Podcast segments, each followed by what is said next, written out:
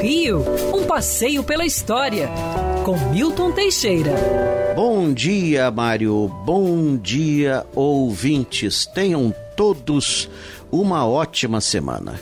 E essa é uma semana repleta de datas importantes: 19 de abril, Dia do Índio, 20 de abril, Dia do Diplomata, 21 de abril, Tiradentes, 22 de abril, Descoberta do Brasil, 23 São Jorge. Nossa, que que concentração. Mas eu prefiro falar da data que as pessoas menos lembram.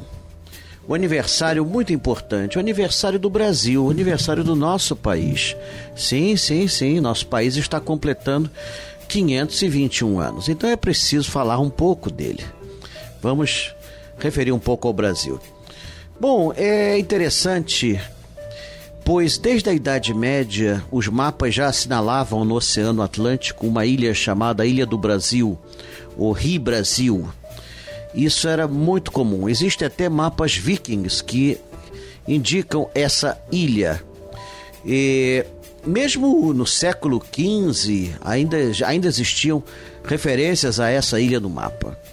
Os portugueses não se interessavam muito pelo Oceano Atlântico. Na verdade, eles queriam as costas africanas. Era pelo Oceano Atlântico, sim, mas é pela costa africana.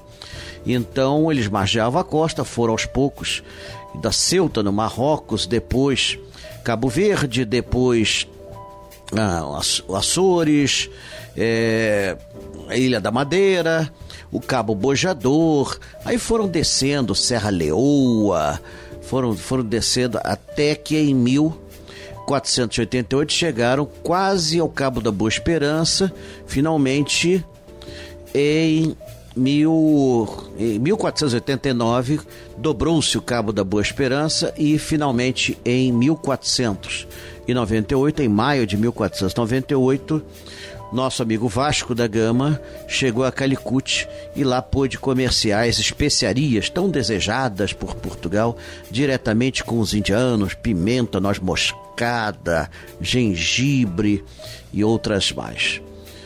É, a segunda viagem era para estabelecer uma feitoria em Calicut. E é muito interessante que foi mandado como capitão não um experiente navegador, mas um diplomata na verdade, ele casou com a prima do rei, Pedro Álvares Gouveia, que nós conhecemos como Pedro Álvares Cabral. Ele só adotou o nome Cabral em 1503, mas vou chamá-lo de Cabral daqui por diante. Pedro Álvares Cabral. Pouco antes de Cabral partir, é, lá de, do, do, Rio Tejo, em, em março de 1500, é, ele recebe uma carta do rei Dom Manuel, do qual sobrevive dois terços dessa carta, e na carta diz: olha, é, desvia a frota tantos graus a oriente e tome posse das terras ali existentes. Ou seja, até o rei Dom Manuel sabia que existia alguma coisa aqui. Na verdade, na carta de Pero Vaz de Caminha, datada de 1 de maio, é, não há menção ao termo descobrimento, e sim achamento. É quando você acha uma coisa e não sabe exatamente o que é. Descobrimento vem depois, quando você explora. Então o, o, o Cabral partiu com 10 naus e 3 caravelas. Era a maior frota que os portugueses colocavam no oceano, e 44 dias depois, no dia 22 de abril, avistou terra firme. Na verdade, era as oitavas de Páscoa, ele dá o nome ao monte de Monte Pascoal. É, ele chega próximo ao litoral, não desembarca, ele vê um, uns 200 homens nus chamando os portugueses. Aliás, se fosse eu também não desembarcava. Né? Vem, vem, vem, vem. Não, não, temos que ir para a Índia. Mas ele depois, ele sobe mais adiante, ancora as naus bem mais perto, e aí realmente saltam e Nicolau Coelho é o primeiro português que tem acesso à terra firme e conversa com os índios pacificamente. Os índios eram tupiniquins, É, atualmente nem existe mais essa tribo. Agora é o local é ocupado pelos pataxós, que não tem nenhuma relação de parentesco.